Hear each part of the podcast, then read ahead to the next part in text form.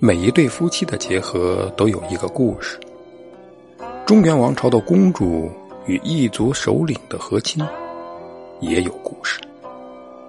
故事与故事是不同的。和亲的不同在于，和亲不是两个家庭或家族的事情，而是两个民族、两个政权的事情。汉代、隋唐是和亲的高发期。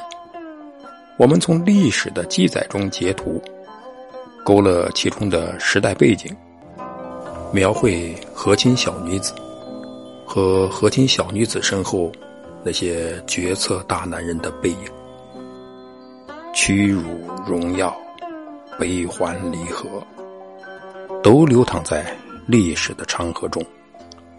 评说评论，今天我们就开始评说汉唐公主的。和亲。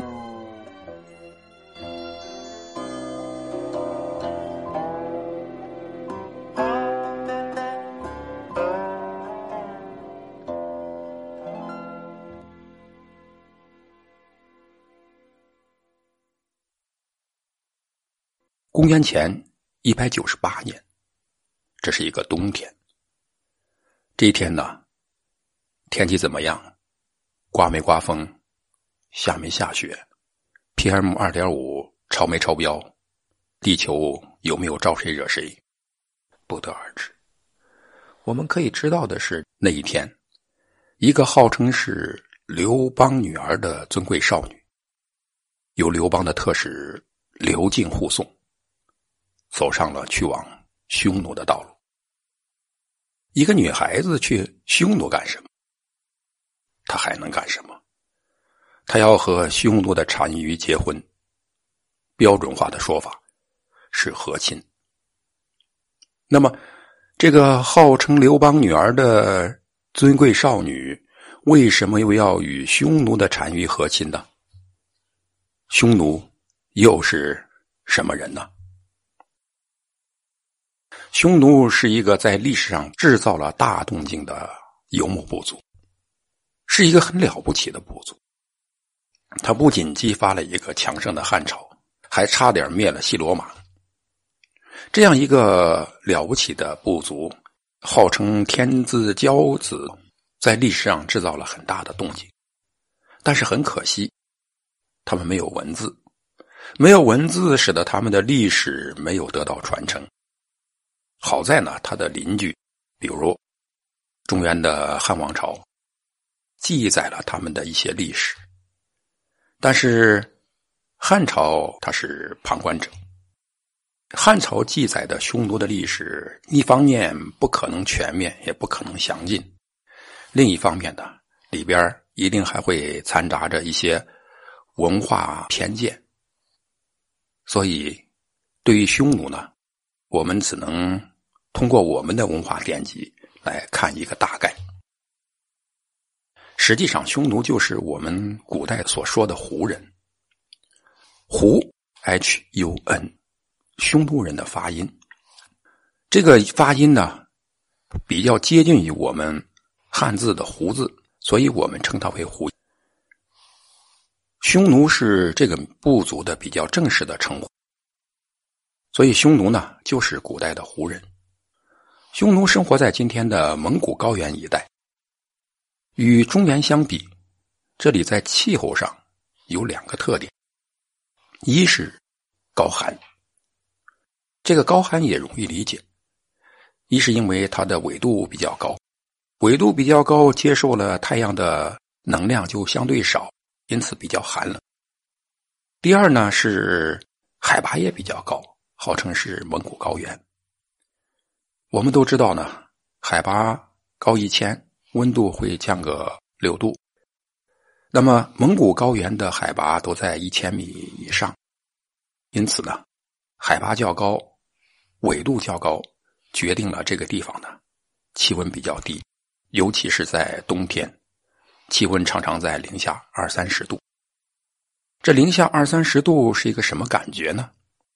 说的有点文艺范儿的，在一月的高原，点一壶开水到野外，选好背景和角度，然后摆好照相机的机位，再然后呢，把水倒在小容器中，用一个自以为优美的动作把水洒向空中，水在接触空气的瞬间结成冰凌，与此同时呢，按下快门，一幅。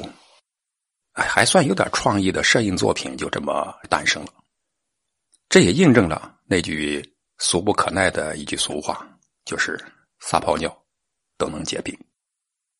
这是第一个特点。它在气候上的第二个特点是降水少。这里地处大陆深处，来自海洋能给东南亚地区带来降水的季风很少光顾这里，春风不度玉门关。没有季风，降水稀少，而且分布不均匀，使得这里呢不适合发展农业。因此，这里自古以来就是非农业生产区。但是如果把这里想象成完全的荒漠一片，那也不对。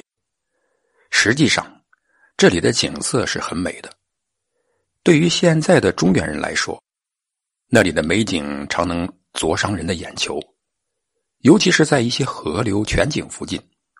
在受高山冰雪融化灌注的山路地带，分布有大片或者零星的绿洲，水草丰美，树木滋生，非常适合从事畜牧业。一方面，这些水草丰富的地方是相对稀缺的，这些游牧部落呢需要不断的迁场，从一块肥美的草地转移到另一块肥美的草地。另一方面，当某些地区发生旱灾或者暴风雪的袭击时，他们就需要更大范围的迁徙。所以，筑水草而生，是游牧部族的生活状态。特殊的生活状态决定了特定的生产生活方式，特定的生产生活方式又影响到了他的思维方式，从而形成了不同的文化。在《汉书》中，中原人。已经归纳了匈奴人与中原人不同的几个特点：一是匈奴人没有城郭，没有农田，他们也不种田，靠游牧为生，筑水草而居；二是这些吃牛羊肉的伙计擅长射箭，很有些力气，他们的孩子从小骑羊、射鸟、射老鼠之类的小东西，长大了就射狐狸、兔子，再大点儿再有些天赋，就会射大雕。成为射雕英雄。三是，在生活上，匈奴人以肉食为主，不仅君王啊吃肉，而且普通人都吃肉，所以力量大，有劲儿。这个吃肉与力气大之间是否存在正相关，需要科学论证，但仅凭经验或感觉，他们之间似乎并不存在必然联系。对于汉人来说，古代的中原汉人以谷物为主，吃肉是贵族的事而且即使是贵族，也不是以肉食为主食。在汉人那里，吃肉多并不是什么好事《左传》中就有“肉食者鄙，未能远谋”的著名论断。这个论断呢，一直流传着。他告诉人们，吃肉的人不聪明。不过这样说呢，有些矫情，因为在这里，肉食者指的是当权者，与吃肉本身没有直接关系。肉在古代呢是稀缺资源，经验告诉我们，稀缺的东西一般都是好东西。传说好吃肉的苏东坡编了一个小册子，叫《爱子杂说》。在《爱子杂说》中有一则笑话，说爱子的一个邻居。有一个问题，他问他的朋友说：“我和齐国的公卿大夫，啊，爱子是齐国人。他说我和齐国的公卿大夫都是人，为什么他们智商那么高，而我却没有智商呢？我的智商哪里去了？”他的朋友还是有点见识，经过研究，他的朋友得出了一个结论，说：“他们天天吃肉，所以智商高。”我们天天吃糟糠，所以缺心眼爱子的这个邻居呢，是个有理想、有上进心的人。为了自己的进步，他就对朋友说：“我现在手头正好有些闲钱，不如咱们也买些肉尝尝。”于是两个人就吃上了传说中的肉。过了几天，两人又见面了。这一见面，的确印证了吃肉与不吃肉呢，那是大不相同。为什么呢？且听二人的对话。一个人说：“哎，我自从吃了肉以后呢，神志清楚，聪明通达，碰到什么事我都不能去想。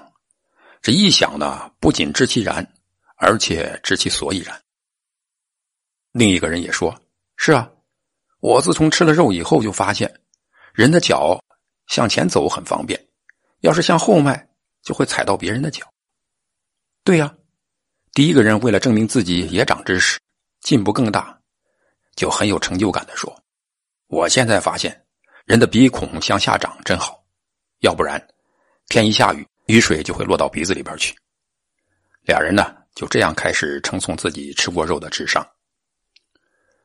这个故事或许说的就是传说中的肉食者必。得到的高僧是不吃肉的，昏庸的君主是吃肉的，但这样说呢有些矫情。因为我们也可以反过来说，贤臣明君都是吃肉的，至少孔子是吃肉的。他的学费就是十条腊肉。我们所能知道的，唐宗宋祖、秦皇汉武，还有周公、周文王等等，都是吃肉的。而那些渔夫懒汉都是不吃肉，或者根本就吃不到肉的。有人说，吃肉者有力量。耐力要好一些，但是牛马不吃肉，力量不小，耐力也很好。还有人说呢，食肉动物跑得快，比如猎豹，但是食草的羚羊跑的也不慢，而且更耐跑。食肉的猫科动物有很好的爆发力，但杂食的猩猩等其他灵长类动物呢，它爆发力也不弱。不过有一个现象呢，它不能忽视。就是食草动物总是在不断的进食，以维持新陈代谢；而食肉动物吃饱以后，可以一天不进食。比如狮子吃饱以后，可以一天甚至几天不进食。当然了，它吃饱以后可以睡上二十个小时。所以，肉食者更耐饥饿。陆地上的动物，身体最庞大的不是肉食者，而是草食动物。但具有攻击性的动物却是肉食动物，也是不争的事实。食草动物不需要攻击别的动物来获取赖以生存的食物，因此除了争夺健美漂亮的媳妇儿，他们不玩命。他们的天堂就就是没有那些讨厌的食肉动物的肥美的草原，这不现实。因此，他们需要有些防范的意思：眼睛要尖，要眼观六路，耳听八方。因此，食草动物的眼睛都长在两边以获得前后更广泛的视角；而食肉的动物则长在前面。食草动物除了眼睛尖、耳朵长以外，它们还要能跑。即使跑不过食肉动物，至少要比自己的同伴跑得快，以便呢在食肉动物的追逐中能够生存下来。而食肉动物具有攻击性，也是没有办法的事吃肉。吃别的动物就要去攻击别的动物，要攻击别的动物就会想方设法、穷尽心智、不择手段，所以从小就开始练习攻击性，从小就学习攻击的谋略，否则弄不到吃的，就会被自然淘汰。在这里，食草动物的生存法则，所谓“您吃您的草，我啃我的树根”，大家和睦相处，井水不犯河水是行不通的，他们必须伶牙俐齿。船坚炮利，一门心思的琢磨如何对付食草动物，有的锁喉，有的掏肛，有的缠绕，而且为了捕获更多更大的猎物，他们形成了很强的团队意识。比如群居的狮子、狼、猎狗等等，这些团队活动的食肉动物，有的专职设伏，有的专职追踪，有的专职突袭，有的专职防哨，配合默契堪称完美。这就是食肉动物善斗的道理，他们的心智和能力都用在了这方面。说到这儿，大家或许以为我们已经跑题了，啊，没关系，球出界了，把球捡回来，重新发球，我们再回到匈奴人身上。与中原的农耕民族相比，匈奴的风俗更接近于食肉动物，他们的生活方式。更接近于战斗方式，所以这些是让中原人所忌惮的。这些人平时一边放牧，一边想办法获取飞禽走兽，训练自己的骑射功夫。遇有战事，他们就是天生的战士。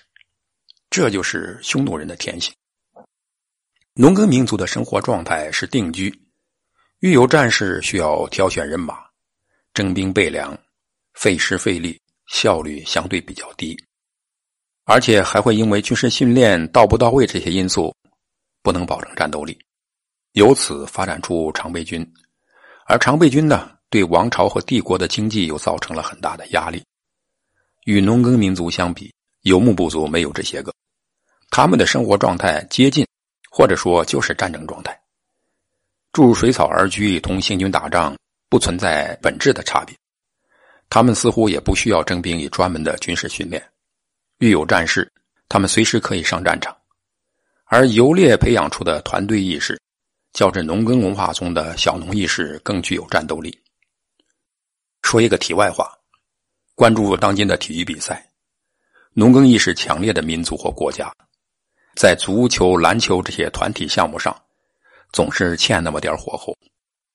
我曾经在美国的一个小区里看当地居民踢足球，他们的球技真的很一般，但是他们的团队意识却给我留下了很深刻的印象。球到了他们的脚下，一般是在第一时间就把球传到更合适的位置。虽然他们的脚法很一般，在传球的过程中经常被断，但是这种意识给我很深的印象。我也看到我们的孩子和居民踢足球，大多数情况是球到了谁的脚下，他第一个动作总是要想办法先过掉对手，而且以过掉对手为骄傲。我的看法可能有些以偏概全，我总觉得农耕民族呢总是缺乏草原或游牧部落那种默契配合的文化，我们总是。关心自己的事儿，单打独斗很厉害，所以个人项目我们总是有不错的表现。这或许跟骨子里、根子里的那种“个人自扫门前雪，休管他人瓦上霜”的文化积淀有关吧。在古代，农耕民族要在军事上、政治上占上风，必须要有强大的常备军，而这又必须要有强大的经济和国力做支撑。否则，往往被游牧部族所欺负。因此，匈奴人天生战士的这种天性是中原人所忌惮的。匈奴人另一个特点是没有汉族人所崇尚的仁义礼智信。其实，没有仁义礼智信，一样可以生活的很好，一样可以把地球玩转。但在汉族人看来，匈奴人没有廉耻是可气的。对于匈奴人来说，有利就进，无力就退，打得过就打，打不过就跑，跑不了就投降，投降了以后有机会可以再跑。他们不以逃跑投降为耻，只要有利可图，什么脸面、情面、场面，这些中原人最难吃的三碗面，都能顺利吞下，前提是对自己有利。还有一点与中原人不同的是。匈奴人在社会风尚方面崇尚年轻，社会的主流是年轻人，把好吃的东西都是送给年轻人，剩下的才是老弱的。匈奴人以健壮为贵，老弱往往被瞧不起，因此匈奴文化是一种争强好胜的文化。匈奴人与汉人不同，当然远不止这些，比如在婚姻家庭生活方面，匈奴人父亲死了。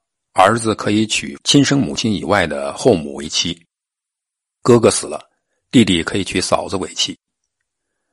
对此，汉人曾经和一个投降匈奴的汉人争辩过。汉人以为匈奴人不尊重老人，因此去嘲讽他。但那个投降匈奴的汉人却反驳说：“汉人打仗不是也把好吃好喝的东西弄给年轻人吗？匈奴人以打仗为正事，老弱不能打仗，所以把肥美的食物给最能打仗、最健壮的人，以保护自己。”这样才能保证安全，保证族群的发展。怎么能以汉人的眼光说匈奴人不重视老人呢？汉人讥讽匈奴儿子娶后母之类的伦理，而且匈奴人没有朝廷的礼仪，因此文化落后。那个投降匈奴的汉人则说，匈奴人生活简单，君臣之间的关系也很直率，整个国家的事务就像一个人的事务一样。简单易行有效率，所以能够维持长久。而娶父亲兄长的妻子是担心本族本姓没有后代，因为游牧生活呢环境比较恶劣，那些女孩子离开了族群根本无法生活，而留在族群的最好的方式就是成为他人之妻。而且游牧部落呢地广人稀，人力十分紧张，留在族群里的女人就是要生孩子。所以，看似匈奴人婚姻混乱，实际上是文化选择的结果。而且，虽然匈奴人的婚姻混乱，但一定要立本族的人传代。你们汉人虽然不这样，以至于互相杀戮，以至于改姓改族，而且礼仪的弊病也很多，硬生生的把人分成了上下等级、尊贵卑贱，使得上下辈之间互相怨恨。而显示礼仪等级的宫廷宫殿，用尽了民力，老百姓只会种田建城池，不会打仗，穿上好衣服，戴上高帽子，有什么值得炫耀的？言外之意，你们的那些礼仪，不能让你们打胜仗。这就是《汉书》中的匈奴。